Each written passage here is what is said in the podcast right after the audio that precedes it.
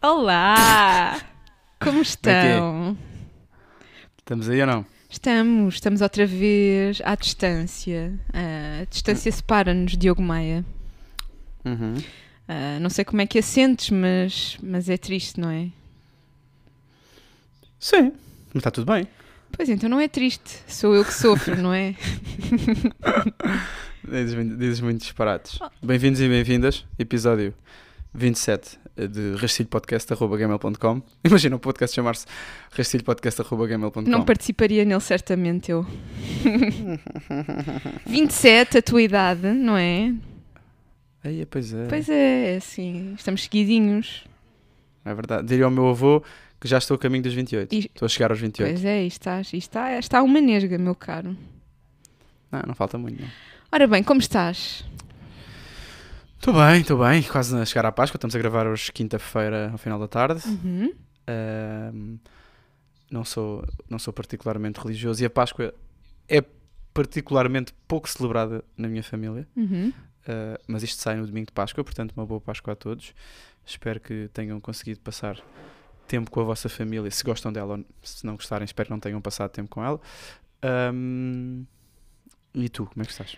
Estou bem. Hoje foi-me apresentado ao almoço, porque fui almoçar com, com a minha mãe, fui lá à casa. Foi-me apresentado o cardápio para domingo e, e estou satisfeita com as escolhas. Sinto que a minha mãe podia servir para fora, porque nós somos poucos, mas, mas pronto, parece-me que será uma Páscoa também para uma pessoa que não é religiosa, muito rica. Ah, e bom, é isso. O que é que vais comer? Ora bem, Ou o que é que, eu, o que, é que tu vais comer? É sempre diferente. Pois, exato. O cardápio que me foi apresentado e eu depois vou lá ratar ver o que é que se passa é um, a minha mãe vai fazer pão, ah, um pão recheado com queijo e fiambre e coisas ah, para entrada. Depois deve ter lá outras tretas para entrada, não faço ideia. Arroz de pato, porque foi manipulada pelo meu irmão, portanto, deste ano, pelos vistos, não vai haver nem cabrito nem borrego. Ok. Ah, salada, depois apresentou-me o flar típico, vai fazer um cheesecake. Ah, não sei, ainda me falou de mais umas quantas coisas e eu perguntei-lhe só se realmente não tem amor ao corpo, mas mas está tudo, mas está tudo bem, que quer vai. E a, per- a pergunta que, que os ouvintes do Rastilho têm para ti é o que é que tu vais fazer para ajudar a tua mãe? O que é que eu vou fazer? Ah, eu ajudo muito a minha mãe, caros ouvintes do Rastilho. Vou, para já vou presenteá-la com a minha presença. E depois ponho-me ao dispor, até posso ir mais cedo e estar ali a fazer. eh, Sou a, a sous-chefe, ah, enfim, estou ali. É isto. E posso levantar a mesa e varrer o chão. O que ela quiser, eu ponho-me à disposição. Tu, o que é que vais bem. fazer para ajudar a tua mãe? Ou a tua avó? Nada. Pois, Vou existir e comer bem. pois. E o que é que vais comer? Borrego? Cabrito? Faço ideia, não faço ideia por acaso. Hum. Não sei, não, não somos particularmente tradicionais nisso Uhum. e, e não faço ideia. Eu também só chego a Lisboa no sábado à noite, portanto também não consegui ajudar muito, não é? Claro, claro, claro, sem dúvida. Já Nós sabemos. não ajudar. Se eu pudesse ajudar. Eu sei, eu sei, eu sei que sim.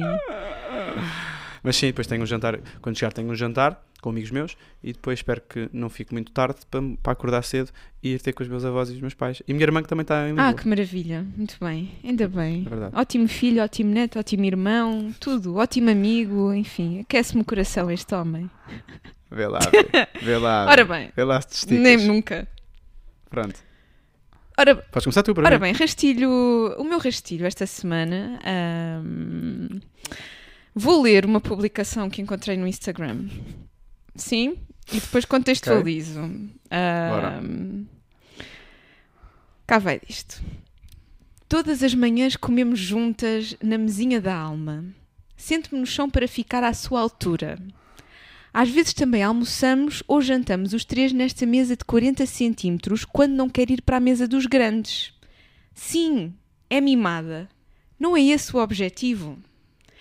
Se me perguntarem como é que materno a alma, eu vou dizer com mimo. Se me perguntarem por que quis ser mãe, parte da resposta é para mimar os meus filhos, muito. E por Ah. isso espero que ela possa sentir-se mimada na infância, na adolescência e na idade adulta. Quando é que chamar a alguém de mimado vai deixar de ser depreciativo? Na perspectiva depreciativa, ser-se mimado está associado a uma criança que se quer fazer ver e ouvir, Uma criança que está a expressar as suas necessidades e provavelmente alguém não as está a atender. Uma criança imatura, uma criança egocêntrica. Mas todas as crianças são egocêntricas. É suposto serem. É suposto pedirem muita atenção e conexão porque são dependentes. São dependentes porque são crianças e são egocêntricas porque são dependentes. Um adulto que se incomoda com uma criança mimada e os seus pedidos egocêntricos talvez esteja a ter dificuldade em sair do seu próprio egocentrismo. Provavelmente também ele não foi atendido na infância e virou um adulto mimado. O adulto mimado é a criança que não foi mimada, sem aspas. E claro que assim dá trabalho, permitir-se mimar a, criança. O mimo é a base para adultos emocionalmente seguros, autónomos e confiantes que um dia serão capazes de atender o egocentrismo dos filhos com facilidade e prontidão, sem depreciações. Mimemos. Ora bem, esta publicação é, enfim, de uma influencer, coach da amamentação, que no início penso que tinha um curso de culinária vegan e que, enfim, anda por essas contas da sustentabilidade e desde que foi mãe que, que se dedica a pensar estas questões sobre o que é maternar. E, e chama-se Inês Pais, se quiserem, se quiserem espreitar, é bastante conhecida para quem vai acompanhando estas, estas temáticas. E, e, bom, lendo isto, enfim, uma das publicações mais recentes, eu gostava de perguntar o que é que é para ti mimar? Uh, se te revês nesta visão do que é o mimo, que percebemos que é transversal a crianças, adolescentes, adultos uh, e que parte de um lugar, enfim, de cuidado infantil, primário, o que seja. E a pergunta que aqui se coloca e que muitas vezes surge nestas discussões é se existe excesso de mimo hum. para ti. Uh Ok. o... Primeiro, acho que o verbo maternar. Nunca ouvi ninguém dizer como é que tu maternas. Não, pois não estás a par. Nunca tinha, nunca tinha ouvido Eu... falar. Não estou a par, não estou a par. Uhum. Se calhar tem que, tem que ser pai.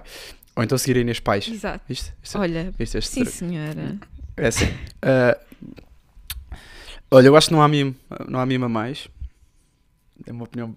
Podemos, podemos depois uh, aprofundar, é o, é o objetivo deste podcast. Eu acho que não há mima mais, acho que há uh, preocupação a mais. Hum. Uh, acho que essa questão do mimo é é mesmo, ou seja, eu consigo perceber o que ela, de onde é que vem o que ela está a dizer.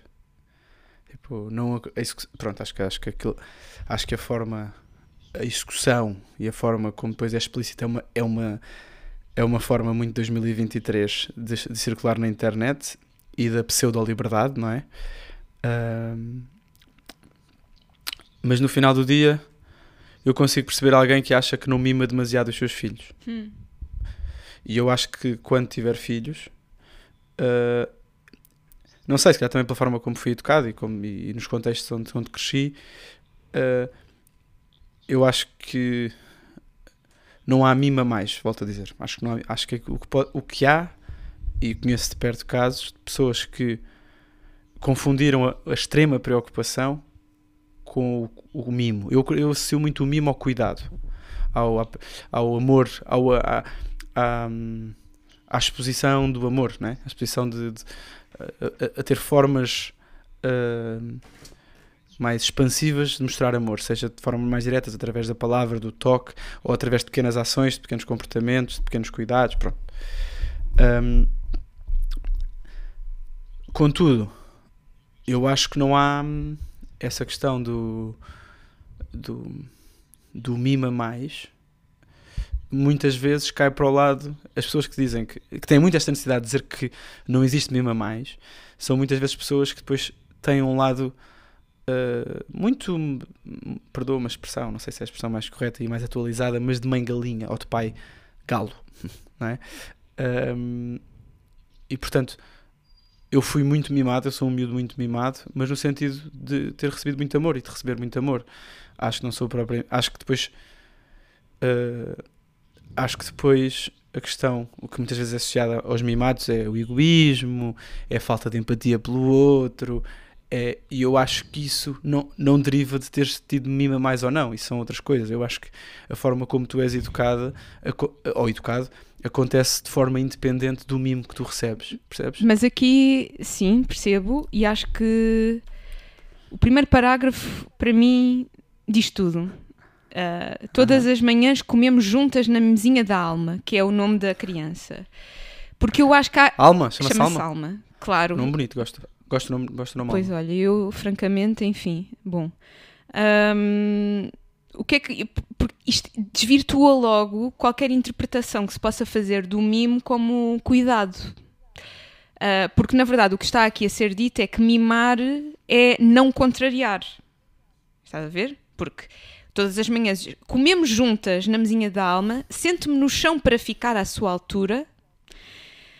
E às vezes também almoçamos ou jantamos os três, portanto, mãe, pai e filha, nesta mesinha de 40 centímetros. E, portanto, esta, isto, cá está, será certamente a minha opinião pessoal, minha só. Uhum. uh, mas cuidar, amar e mimar não é uh, almoçarmos numa mesa infantil, porque a menina não pode ser contrariada, ou não deve, porque isso será não atender a uma necessidade dela.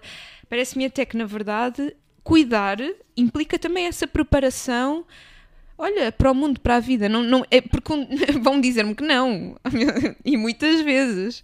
Uh, e depois há aqui outro lado e eu gostava de ouvir. Olha, concordo com esse raciocínio. É, é, foi, o texto é dela. Eu estou a, a, a ler o, o, que está aqui a ser apresentado. Porque se fosse só um texto uhum. em abstrato, por exemplo, como tu estavas a falar do mimo, não existe mimo a mais. Mas nós já percebemos o que é que é aqui o mimo, qual é a visão dela Sim, do há, mimo. Há aqui, um, há aqui um conjunto de exemplos que, que, que demonstram o que, é, o que é que na prática é o mimo. É, que ela, que ela diz não ser a mais. Exato, que é ir-se vergando, porque existe agora muito, vou, vou-me dando conta, esta interpretação de que as crianças têm que existir espontaneamente numa interpretação qualquer do que é a natureza humana, que eu não sei bem o que é, mas que é estranha.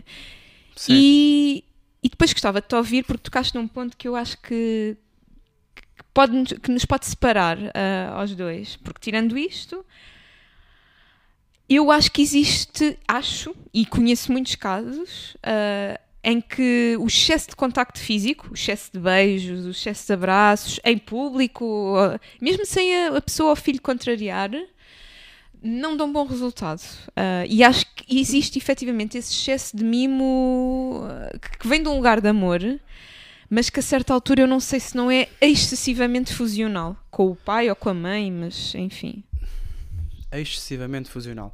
Eu acho que uh, só podemos. O mimo só é amor se tiver em conta o alvo desse amor, hum. não é? Uh, porque, muito, quer dizer, eu tiver, quando tiver filhos, eu tenho que os conhecer, não é? E tenho, e tenho que demonstrar. E, e, sei que, por exemplo, eu sei que os meus pais, as formas de mimar, de mimar a mim ou de mimar a minha irmã são completamente diferentes porque nós temos formas de reagir a comportamentos completamente diferentes. Uhum. Porque somos pessoas diferentes, felizmente. Uh, e portanto, eu concordo com o que estás a dizer em caso onde isso acontece. Eu acho que também pode ser muito bom para pessoas que têm esse perfil uh, e que gostam de ter muito toque, muito mimo, muito, muito Uh, isso existe, não é? É, é, uma love, é um tipo de love language, não é? O, o physical é, touch. Mas, mas vê bem, são os teus pais que também informam uma pressão considerável da tua forma de estar. Se toda Sim. a gente à tua volta está constantemente de muitos beijos, de enfim, pessoas que dormem dormem ostensivamente com os pais, o que seja, uh, cá está, isso vem de um lugar de amor ou, ou, ou, vem de outras coisas que possam ser inevitavelmente, não digo perniciosas, mas pelo menos em, em, que os pais se cumprem mais a eles num, numa qualquer lacuna emocional do que estão necessariamente a cuidar de um filho. Eu, eu acho que esse é um dos grandes problemas, uh, é um dos grandes problemas da, da, da parentalidade e da maternidade. Uhum. Uh, porque, hum, porque eu continuo a achar que há muitas pessoas que gostam da ideia de ter filhos. Um, e depois, quando há essa execução, uh, execução, uhum.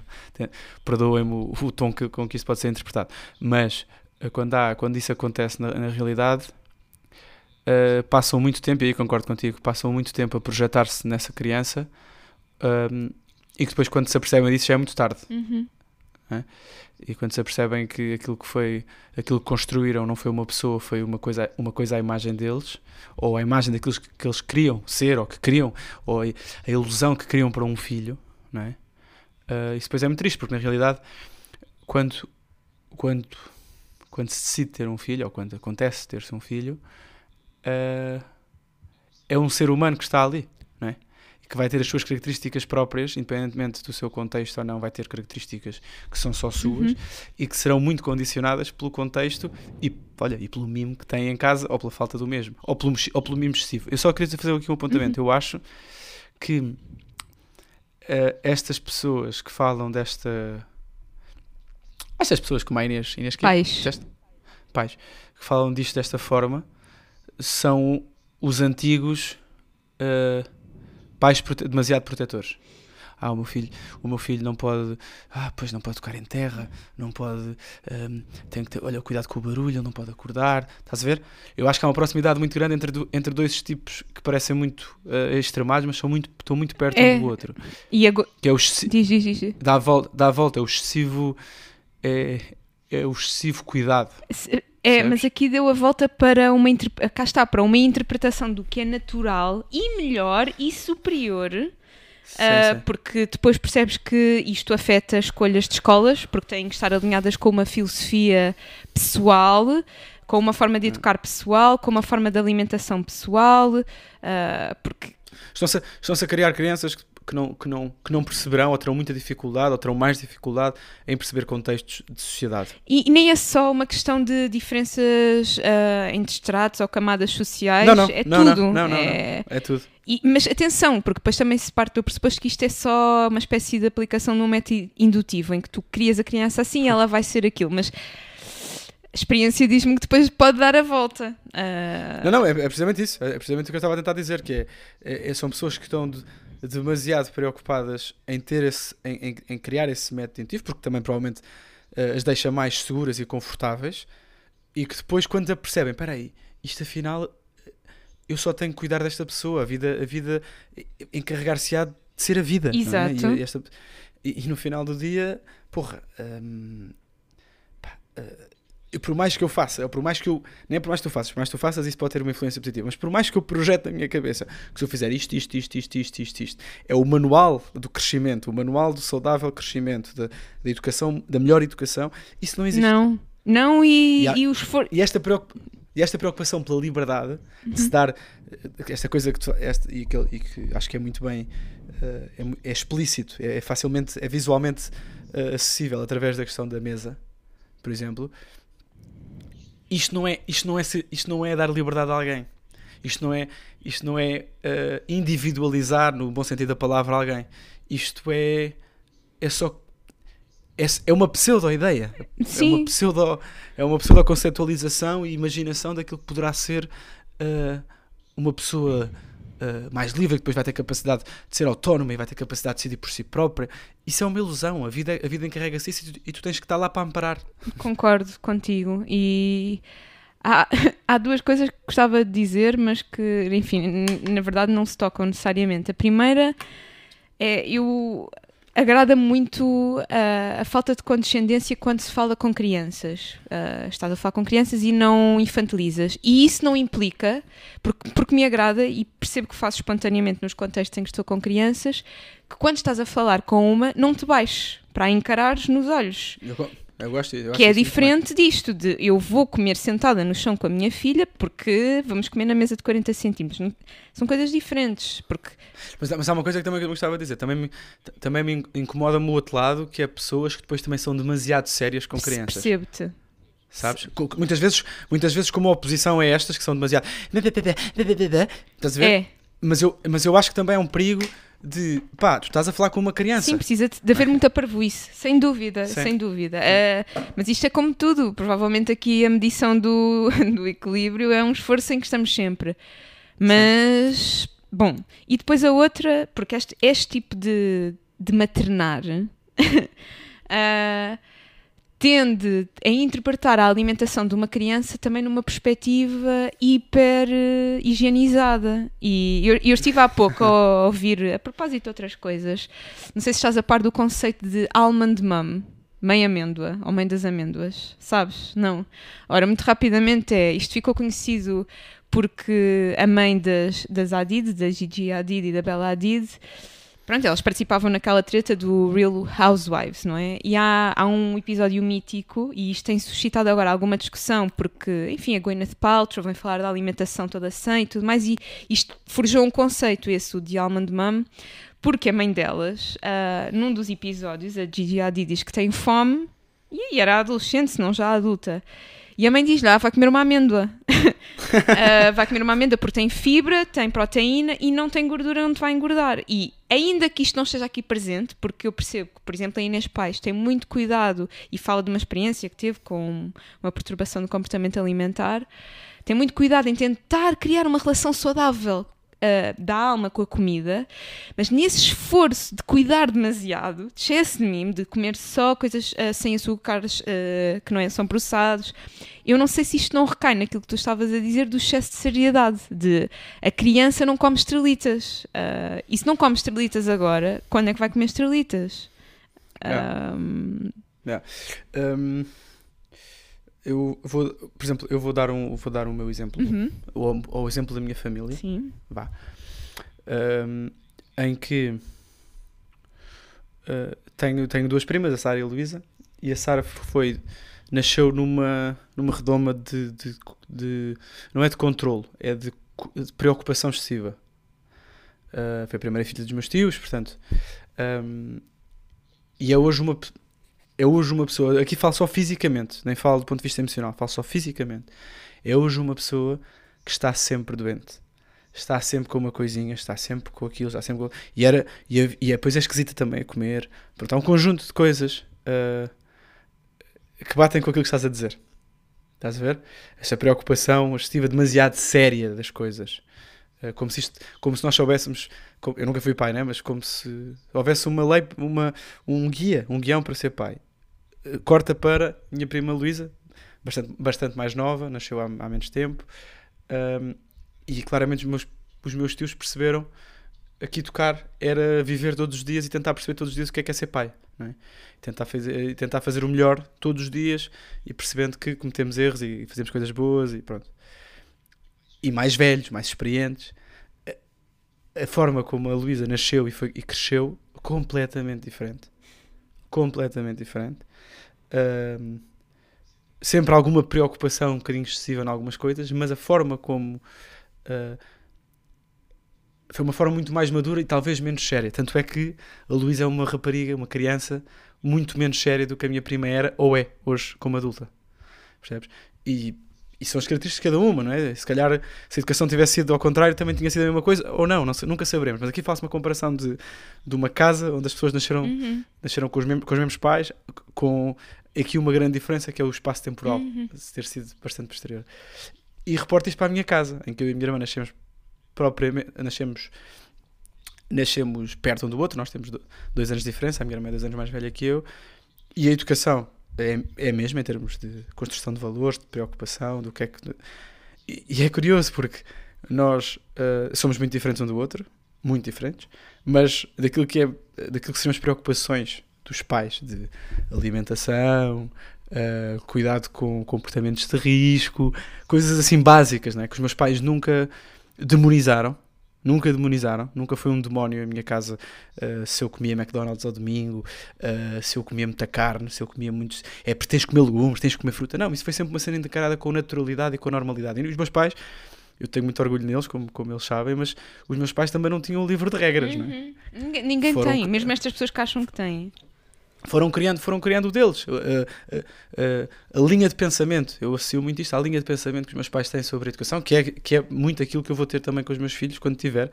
E, e curiosamente, também acho sempre que a pessoa com quem eu uh, pensar e ter filhos vai entrar muito vai ter que ter muito Ai, esta, esta visão das coisas muito pouco muito pouco rígida não é Sim. e não estou a dizer que, isto, que nós sou, eu não eu sou eu não sou um gajo nada libertário nada disso mas um, não há fórmulas. Basta ver o, as quatro, os quatro jovens, e uma, os três jovens e uma criança, que sou eu, a minha irmã e os meus primos, e as minhas primas, melhor dizendo, uh, com, em que nasceram em seios uh, familiares uh, parecidos e somos quatro pessoas completamente diferentes uns dos outros. E portanto, não há mesmo. a conclusão que eu tiro desta conversa é que quem quer fórmulas é quem, não, é quem tem mesmo muito medo de ser pai. Uhum. É? E, e, que é, é, perfeitamente natural. Ter medo de ser pai é perfeitamente natural. É. São inúmeros os casos, talvez todos, que, que, que quando, quando nasce uma criança, tipo, há logo um. É capaz de ser o, a coisa, o momento da vida que é mais instantâneo naquilo que é a mudança da tua, da tua personalidade ou da tua forma de estar na vida. Hum. É, é quando nasce um filho. É, há muitos casos que falam, pá, acho que todas, todas as pessoas que falam sobre isto dizem isso, não é? Não, não estou a dizer, é um lugar comum até. Mas na realidade deve mesmo ser. E portanto, é normal que as pessoas fiquem preocupadas. É normal que as pessoas tenham medo. Mas porra, também há uma grande necessidade, e aqui voltamos ao, ao negócio, de querer explicar como é que se faz. Uhum. Pois é, olha, querer usaste aí uma boa palavra. Voltamos ao negócio. Uh, porque depois também há isso. E, e há muito disso aqui também, na minha opinião e muitas vezes mascarado de, de, de espírito comunitário, e, que é isso que me é, enerva. Que é isso que me enerva. Pois, porque isto é a malta que depois vai fazer uh, retiros e cursos de esclarecimento e tudo. Mas quer dizer, não. Uh, mas olha, lá para o episódio. Eu, eu, consigo perceber, desculpa, eu consigo perceber pessoas uh, que, que, tentam, que tentam pedir ajuda. Eu consigo perceber.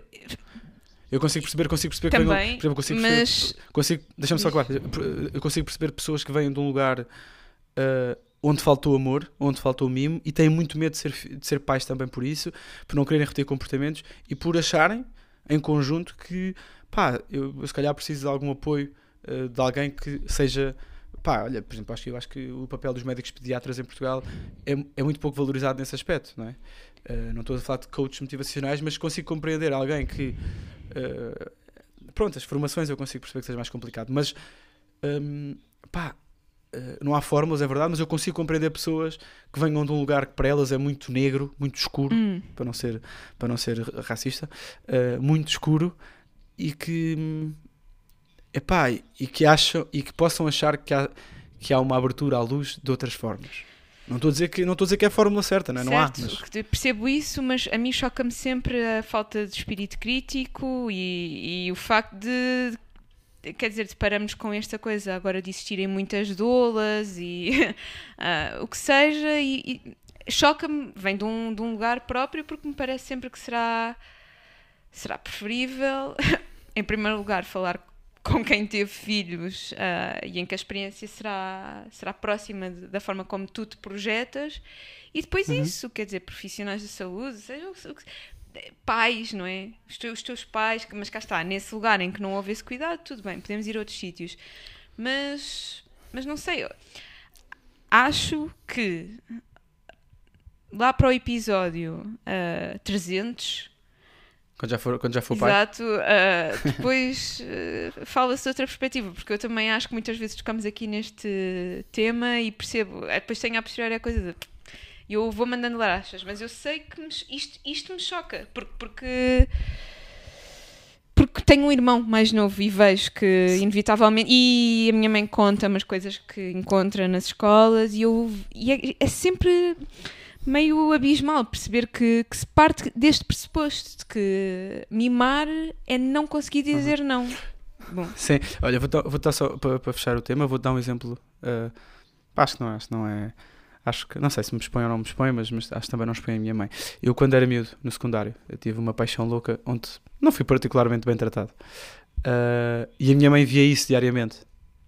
E a minha, eu sou acusado de ser, de ser muito filho, menino da mamã e sou com muito orgulho, gosto muito, uh, gosto muito do carinho uh, que muita gente diz ser uh, do ponto de vista da, da expansividade extremo, eu adoro. com a minha mãe adoro e, e sempre adorei e, e, irei sempre adorar. e nessa altura eu sei que a minha mãe sofreu muito, hum. porque a minha mãe percebia que eu estava que eu estava a descobrir que havia amor que não era bom que era uma coisa. Eu era muito naivo nisso, achava que todo o amor era como aos meus pais, meus avós, o que tinha, pelo, o que tinha pela minha irmã, o que tinha. Achava que era sempre honesto. E sabia o que era o mundo real, mas achava. Uh, e depois, uh, quando me apercebi que, que não era assim, eu sabia que. Eu só soube depois que a minha mãe sofria muito com, com a minha tristeza e com a minha amargura e tudo mais. Uh, mas agradeço muito não terem intervido, Caste. sabes? E, e aí está um papel muito grande do meu pai também, uh, que sempre disse, e a minha mãe também sempre disse, com muita dificuldade, mas o meu pai sempre disse: o Diogo, o Diogo, nós demos as ferramentas certas, uh, ele há de descobrir por si. E tanto é que essa experiência que eu tive no secundário nunca se voltou a repetir. Por mais que as, as minhas relações possam ter ou não resultado, a forma que eu me olhei para, para as relações, aquilo foi irrepetível. Hum. Ou seja, eu, eu tinha as ferramentas, só precisava ter vivido uma experiência sozinho Uhum. ahm, para perceber: ah, não é isto que eu quero da, da vida amorosa. Pois sim, o sofrimento faz parte. Ta- Também ouço isso muitas vezes ah, vindo da minha mãe e acho que hum, é bom. É bom. É, é bom ah, colocar as crianças na mesa dos adultos quando é para jantar. Ah, e é isso. Uhum. Bom. Belo tema, gostei Ainda bem. Aí em casa, quando ouvirem, por favor, digam-nos se acham que há excesso de mimo e o que é mimar para vocês. E é isso. Podes rastilho no Eu gostava, Instagram. eu, eu gostava que a malta admitisse se acha que foi demasiado mimada ou demasiado ah, protegida. Ok. Sim. Por acaso, há uns tempos, há uns tempos falei, com, falei com um ouvinte do podcast, não vou, Uhum. não vou, não vou nomear, ah, que me disse que ah, ele vem- nasceu e vive num contexto particularmente tranquilo e que nos últimos anos tem, tem-se apercebido que não lhe foi dado mundo. Hum. Isso, é muito- deve ser, isso deve ser muito difícil. Ah, sim, é. Mas, mas então, isto. quer dizer, se já tem essa consciência, já tem uma parte do caminho feita, portanto Claro, agora é lançar-se claro. às bestas. Sim. Se quiser vir até à Amador, eu mostro-lhe o mundo. É, agora, é, Então, tá ora bem. bem, agora vives, vives no Eu bairro. não vivo no. Ah, pois, meu amigo, mas enfim, não me puxem por mim. Ora bem.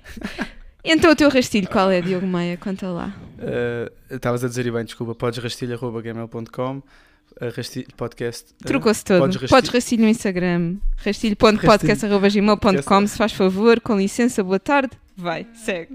Isso, isso, isso. Tive, uma, tive a semana longa, desculpa. Um, é, meu rastilho.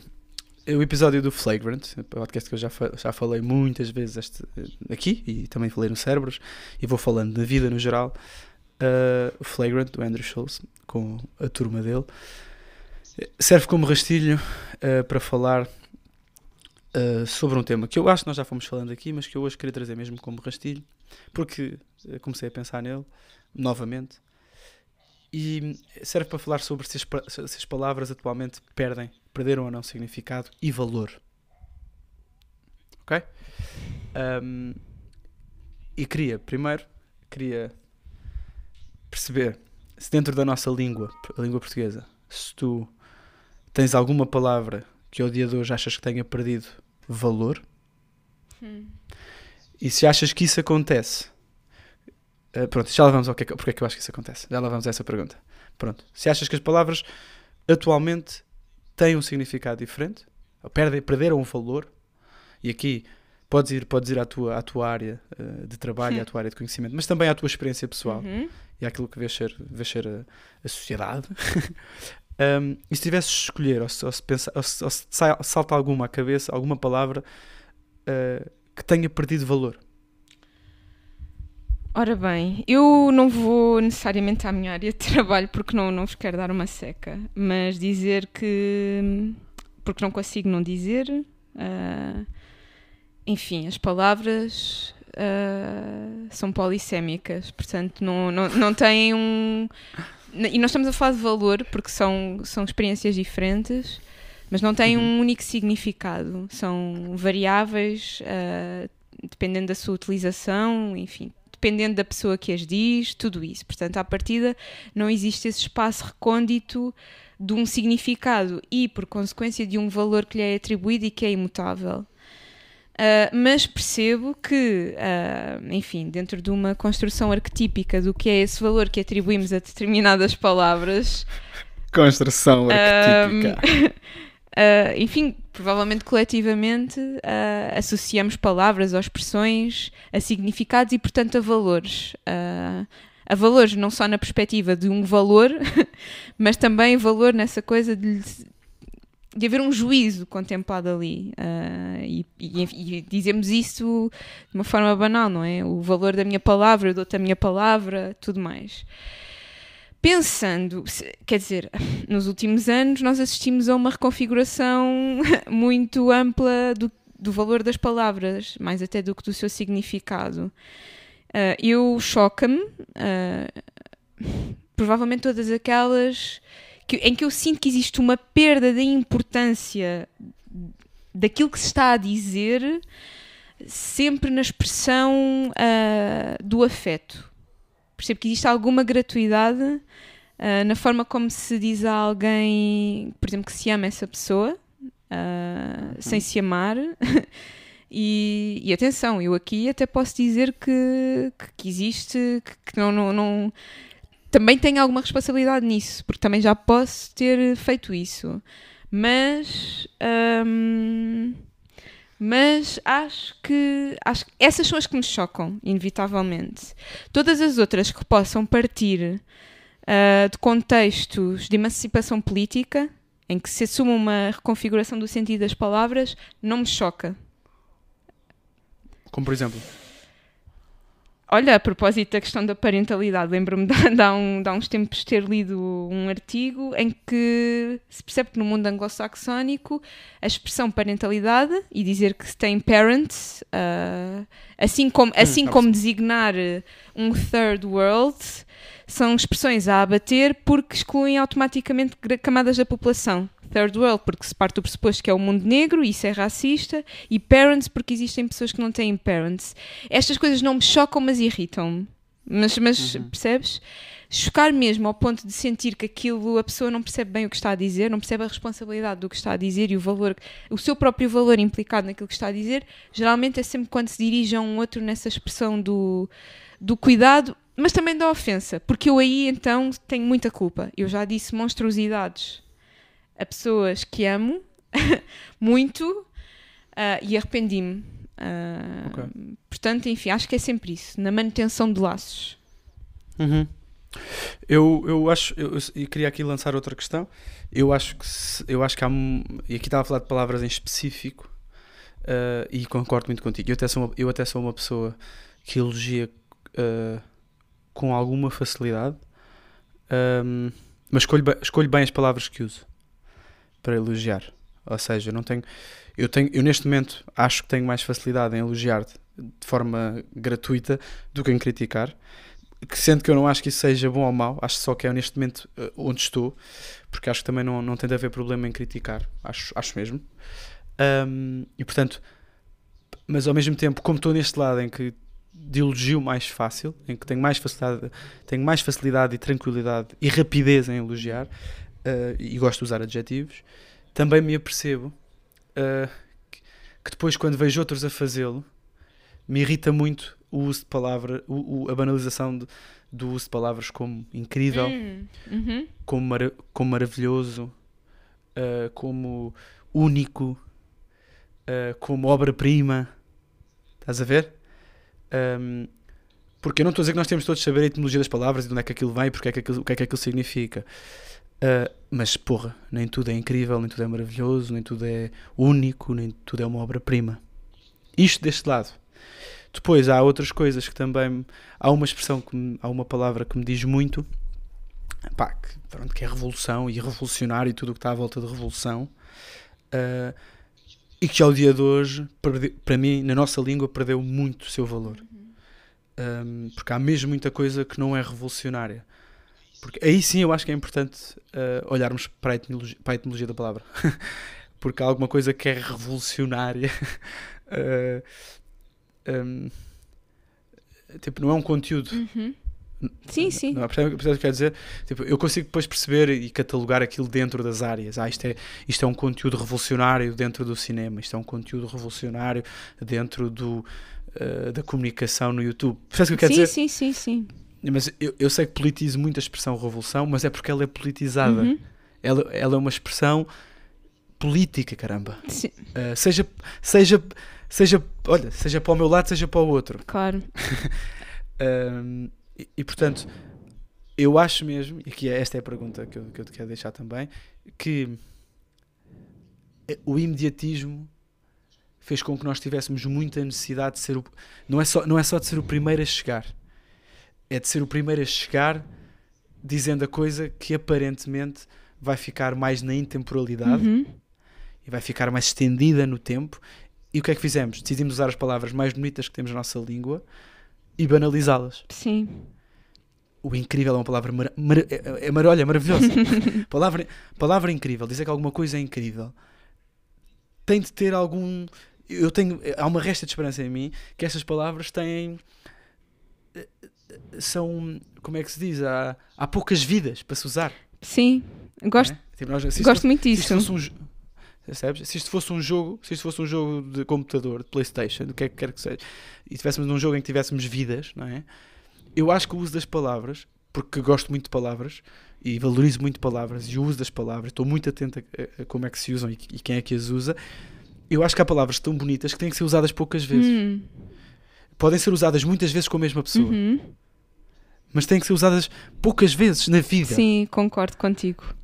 Percebes? Concordo. É Enfim, não que tenha que existir necessariamente uma, uma economia da palavra nesse sentido, Sim, sim. de- da poupança, mas ah, acho essa ideia muito bonita. Ah, e, enfim, em relação à primeira parte, Uhum. Quer dizer, aí é o vazio do discursivo de não haver nada para dizer e, portanto, vai para isso. Ah, e é mais do que comum a coisa de ires com alguém ver qualquer coisa e. Isto é incrível. Para, para mim, mais vale não, não. Prefiro que fiquem a maturar em silêncio e depois digam qualquer coisa a posteriori, passado, seja o tempo que for.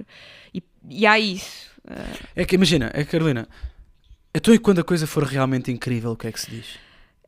É que já, já eu acho que deixa de, deixa de se ter a percepção. E, e olha, contra mim falo. Esta a coisa dos fotodumps para mim também faz com que eu queira, eu queira sempre estar atento às coisas mais bacanas Hum, e que depois eu também não sei se não banalizo coisas, coisas que são bacanas, mas são só bacaninhas, não são bacanonas. Percebes? mas não aí, são, não são mas aí o esforço será até uma certa neutralidade de mostrar que tanto o, o superlativo como o banal podem ser colocados no mesmo espaço e isso é que é interessante.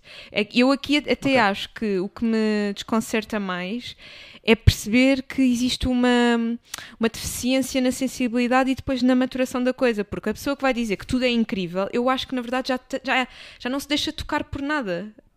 É isso, E é isso, isso. isso é é isso. que é mais do que não haver ali intelectualização de nada, racionalização de nada, não, não se extrai nada, porque às vezes até há muita intelectualização e depois não, não consegue extrair dali nada. Mas eu acho é que são pessoas que não, provavelmente não se deixam tocar, não, aquilo não, Sim, não as eu- atravessa. Eu acho, eu acho que e falta aqui, falo aqui muito, eh, falo muito do meu contexto de amigos e da minha geração, não é? Portanto, é a experiência que eu tenho. eh, que eu hoje, às vezes, até tenho um bocadinho de receio de ser o gajo chato. Que em jantares diz pá, isso é mesmo, isso é mesmo incrível. Uhum. Isso é mesmo. Isso é maravilhoso. Não é, não é tipo, não é só uma cena bacana. Uhum. É maravilhoso. Sendo que eu também, atenção, eu também acho, pegando, pegando no, no Bife Canelas, que as coisas pequenas são maravilhosas. Ma- Mas é questão de. Ah, Mas é a palavra que empregas, provavelmente. É isso, porque é isso, é tudo o isso. que é pueril e muito simples pode ser maravilhoso, mas há que depois a fazer isso acompanhar, não digo de uma justificação, mas de qualquer coisa que venha acrescentar.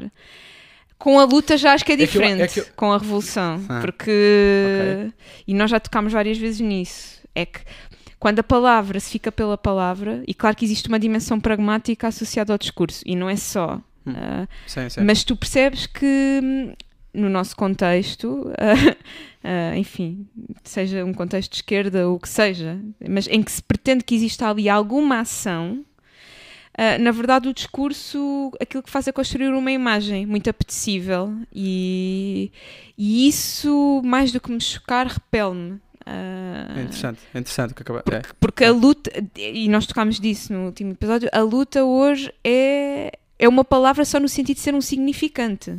Não, é, caminha por aí e. Sim, sim. É porque parece, pare- parece muitas vezes eh, que a palavra, a luta em si, mas a palavra revolução e, e o que queremos associar à revolução eh, tá- está ao contrário.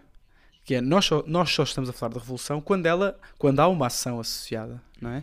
Eu só, só posso olhar para a revolução quando ela está Quando é um processo em curso. ou aconteceu. É isso, quando é um processo em curso. Precisamente, quando é um processo em curso. Ah, e portanto, quando é ao contrário, não é revolução, não é? é, é uma projeção. Sim, é uma fantasmagoria. É uma fantasmagoria, precisamente. Bela ponto para o episódio. É, é mas como é que isto agora dá a volta? Deixamos de falar. E passamos a fazer, não é? Uma ação vale muito mais do que não sei quantas palavras. É, é, daquelas, é daquelas frases que eu, que eu abomino, mas abomino eu também, mesmo. eu também. Acho que significa absolutamente nada. Nada, claro. Até porque a palavra e o dizer a palavra é já a ação, mas, mas claro. enfim, nós encontramos isso também neste espaço que surge aqui muitas vezes do porque tu queres dizer que és ativista e que vais fazer a revolução? O que é isso? É fazer publicações no Instagram? Digam-me, digam-me, digam. Faz, faz só, não é? E, sim, mas, mas não publicações no Instagram.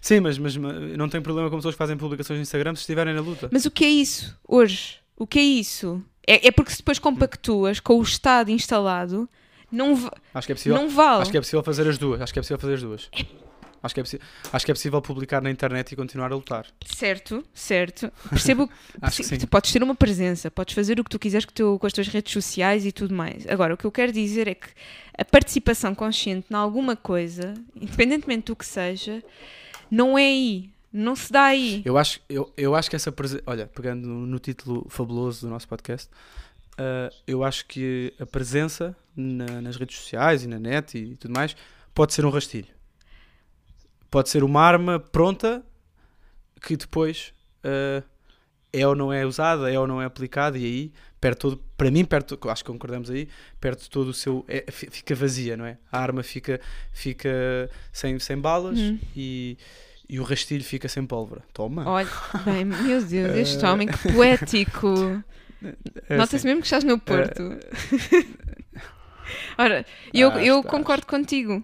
Uh, tenho algumas dúvidas quanto à capacidade de mobilização via, via redes sociais, mas, mas custa-me sobretudo isso, perceber que a certa altura a palavra se fecha só na sua dimensão medial. Anda por aí, circula, mas, mas quer dizer, não, não há mais nada. Uh, sim, sim. Mas atenção, uh, que isto podíamos ir para textualidades, mas não vamos, porque a discussão é infinita. Ma, sim, mas. Há, não sei, não sei. É, é, um pouco como o mimo, quer dizer, o que é o mimo, o que é o uhum. mimo para mim, o que é o mimo para ti, o que é a revolução para mim, o que é a revolução para ti. Uma coisa é certa, não será certamente nem jantar na mesa das crianças, o mimo, nem a revolução será uma publicação no Instagram. Tu gostas muito de fazer estas conclusões. Adoro. Muito, muito. Adoro. Amo, amo, olha. Vês? Vês? Uh, pronto, acho, acho, acho que podemos passar para as rubricas. Muito bem, vamos a isso. But Sendo que eu também gostava de, de deixar às pessoas, uhum. se, se, tiverem, se houver alguma palavra que vocês sentem mesmo que perdeu o significado ou que perdeu o valor uh, na sua. Na, na, na, ou seja, pegando naquilo que eu estava a dizer sobre o valor da palavra. Um, se, gostava que eu dissessem, uhum. que nos dissessem. Força, mandem. Ora batalha. Bem, uh, vamos à ba batalha. Uhum. É uma batalha, porque hoje é quinta-feira à noite, amanhã é feriado. Uh, eu gostava de saber o que é que tu achas que, é, que bebida é mais consensual. Ui. Hum. Não é que tu mais gostas, Já sei, Diogo. Pronto, mas eu já conheço. vinho ou cerveja? Acho que vinho é mais consensual. Achas? Acho, acho que eu percebo talvez olhes para a cerveja e talvez o nosso público também como a bebida que não sei, que, que a malta jovem bebe ou que, ou que mais pessoas bebem, mas eu percebo que olhando.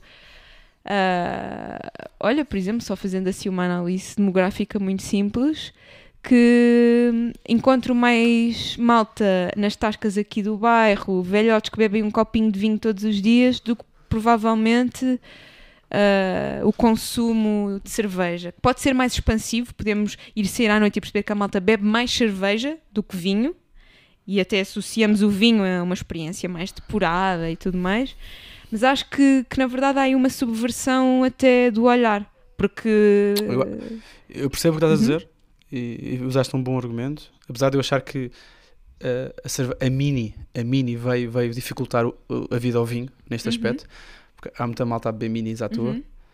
Uh, e, e, já falamos sobre isso aqui, o álcool em Portugal é, é um problema problema estrutural e estruturante. Uhum. Um, mas eu diria que a cerveja é mais consensual. Muito bem, esta vou pôr Paul. para ver o que é que se passa. É que eu acho que esta, eu acho que esta é das mais, das mais disruptivas. Vamos, vamos ver, vamos ver. É provável que a cerveja ganhe. Não sei, não sei. Agora, porque usaste um bom argumento. Esse argumento, eu- pronto, é um bom argumento. Obrigada, esforço-me. Imagina. Imagina, ora bem, imagina que tens de passar um dia inteiro com o teu eu de 6 anos. O que é que levarias a fazer? Qual é que seria o programinha para o dia? A jogar a bola, fácil. Só? Eu defini um dia inteiro. Yeah. jogar a bola, apanhar, ir à praia. Uh, vou, faz minhas memórias de verão boas.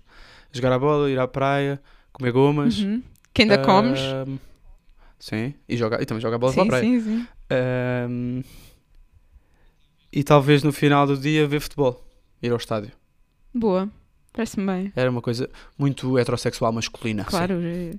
A, minha, a minha infância era essa. Nunca brinquei muito com. Nunca tive muitos bonecos, nunca tive muitos carrinhos, nunca tive muito nada. Sempre fui um miúdo do desporto, é verdade. boa. Acho que era isso. Acho, acho que repetia Continua a ser o Diogo. Ah, Acho que, não, acho que não gostava de fazer coisas diferentes, Uhum. sabes? Sei, porque eu também fui, fui por aí. Ah, Ok. Mas eu fui muito específica, mas enfim, também tive o cuidado de estar aqui a pensar. Eu Uhum. levar-me-ia a Belém, perto da Fundação Champalimau. Com 6 anos. Calma, ainda não acabei. Eu Ah, não vou ao desculpa, museu, desculpa. não. Não, não, não. Não, mas- tu ias ok. para aí, mas é, cá está. É uma visão, Não ia, não ia. é não uma ia, visão não também ia. arquetípica do que é a Carolina que não é. Bom, eu ia. Porquê para ali? Porque ali há uma zona muito plana e, portanto, ia andar de patins. Ia levar-me a andar de patins, depois ia almoçar à Portugália, porque isto é um espaço mítico na minha infância. Certo? Há muitas histórias minhas ali na Portugália. E depois arrancávamos para o Parque da Serafina para brincarmos lá nas tendas dos índios. Não sei se brincaste lá, mas eu Ah, adorava aquilo. Sei, sei, sei. Ah, e ainda acho, enfim, acho que aquilo. é Eu era capaz de ir para lá brincar uma tarde inteira. Já seria estranho, enfim. Ah, co- Seria sim, estranho, sim. comíamos um mini milk e ao final da tarde deitávamos no sofá e recontávamos o dia. E depois, como é um dia especial, e enfim, um dia não são dias, encomendávamos uma pizza e jantávamos a ver um filme. E está feito. Olha que Pois bom. é, acho que é uma maravilha. É fixe, E é. tu, imagina. Ora bem, imagina este- o- estes dois cenários e tens que escolher um. Hum. Imagina hum, que, pode- que tens a capacidade de interpretar todas as emoções alheias Hum? Ou não sofrer. Tenho que escolher um? Sim. Ah, bom, eu já sinto que na verdade às, vezes acho que consigo tocar ali em algumas emoções dos outros. Ahm, mas não. A capacidade, Sim, a capacidade de de interpretar. interpretar, sim. Ah, eu preferia essa.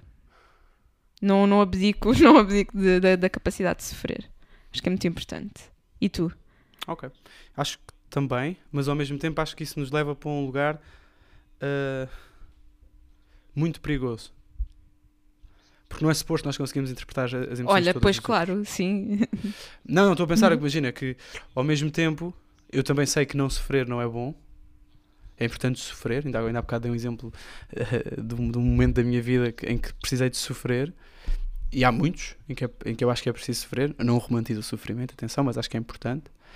Ah, mas ao mesmo tempo eu acho que esta. Eu, tenho, eu sinto muito, isto é uma, é uma pergunta que me diz muito porque eu tenho muito esta, esta tendência e esta vontade de pá, eu tenho, que, eu tenho que conseguir interpretar tudo o que os outros estão a sentir, tudo o que os outros estão a viver, tudo o que os outros querem. E isso também é muito extenuante. Percebes? Percebo, percebo, concordo. E portanto, eu acho que escolheria esta porque acho que o não sofrer é uma vida mais amarga Uhum. ou mais pálida. Ah, sim, ah, não existe grande margem para nada. Nós, sem, não, não sofrendo, também não, não amamos ou não, não, não, não. Sim, não amamos, acho que posso dizer isso. Não existes. É isso. Pronto, fica a, sugestão, fica a sugestão, não ficou, imagina também para, para a malta lá de casa. Boa. Lá de, lá de Lá casa. de casa. Isto é uma eu televisão. sei. É, neste momento estou no ecrã. Sugestões. É verdade. Vou- Posso dar a minha? Pronto, eh, vou sugerir Succession. Tá, a última, última temporada que Succession está tá aí a bombar. Já, já, já, já, já, deram dois episódios, já saíram dois episódios. Gosto muito desta. Acho que a HBO voltou, voltou, a- voltou, ou seja, já há uns anos, mas domina, voltou a dominar esta, esta ansiedade semanal de ser um episódio de alguma coisa. Basta pensar nas últimas séries em que têm sido mais faladas, são sempre estas: Euphoria, Last of Us eh, e agora Succession. Acho que é uma forma que resultou e acho que deixou de. A- Netflix deixou de fazer sentido em muita coisa. É, é a cena do binge watching voltou, voltou a cair em desuso, acho eu. Em séries destas, deste tipo. Um, e Succession é uma série muito, muito, muito, muito boa. É, é incrível uh, e maravilhosa. Incrível e maravilhosa. acho, que, acho, que, acho que posso gastar esses créditos hoje nessa série. Uh, todos os atores são bons, todos os atores têm muitas camadas. Olha, pegando no exemplo da semana passada, todos os atores têm todos os lados da vida, bons e maus, e engraçados e, e depressivos e, e tudo. Uh, são, pá, está ali representada uma, uma humanidade que é muito que é, um, é uma pequena porcentagem da população, porque eles são multibilionários, uh, mas não deixam de ter relações familiares, não, é? não deixam de existir num contexto uh, real. a banda sonora é das coisas mais bonitas que eu já vi em televisão, neste caso, ou em séries. Um, e vai acabar, que eu gosto disso, como tu sabes. Uhum. Eu gosto de coisas que têm um fim anunciado. Uhum. Acho que é importante saber sair e as séries então. As minhas séries preferidas são todas as séries que souberam sair. E Succession eu acho que vai mesmo sair em grande e espero que não haja mais nada. Acho que já foi, já foi garantido não há mais nada. Mas já, yeah, Succession é uma grande série. Boa, sim. Uh, também amo, adoro, acho incrível e, e sou fã.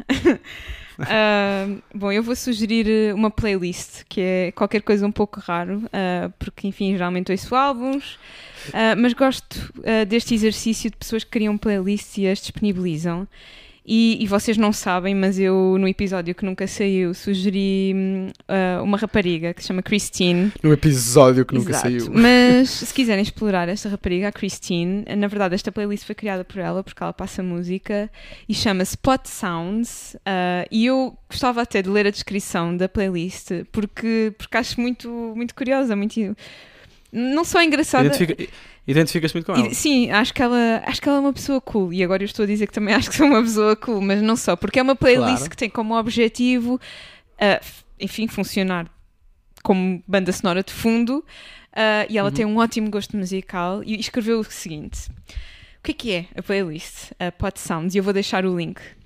Some mellow tunes to whisper in the background as you and the ones you love spend quality time together. This playlist isn't meant to steal the show or interrupt the conversation. Quiet dinner vibes, playing board games, a small picnic on your front porch, if you know what I mean. uh, Bom, eu acho isto delicioso. Uh... Tu, tu estás, estás pronta para fazer, para fazer conferências em, no internacional? Ah, estou. Ah, olha, estou a sentir que é um elogio e agradeço-te. É um elogio, sim. Estás a assumir que toda a gente nos ouve sabe inglês. Mas, mas olha, então é uma banda sonora com, com, com melodias ah, muito doces que não interrompe o amor que sentem pelos vossos quando partilham tempo e, e vão se gostarem a ouvirem, depois digam qualquer coisinha. E é muito isso. Mais nenhuma sugestão? Tinha um ensaio, mas acho que vou ser gozada. Claro Portanto, tinhas. deixa claro estar, deixa estar, deixa estar. Pronto. Uh, rastilho.podcast.gama.com Podes rastilho no Instagram, P-O-D-E-S rastilho no Instagram. Uh, Diogo Maia 22 no Instagram, Diogo P. Maia no Twitter.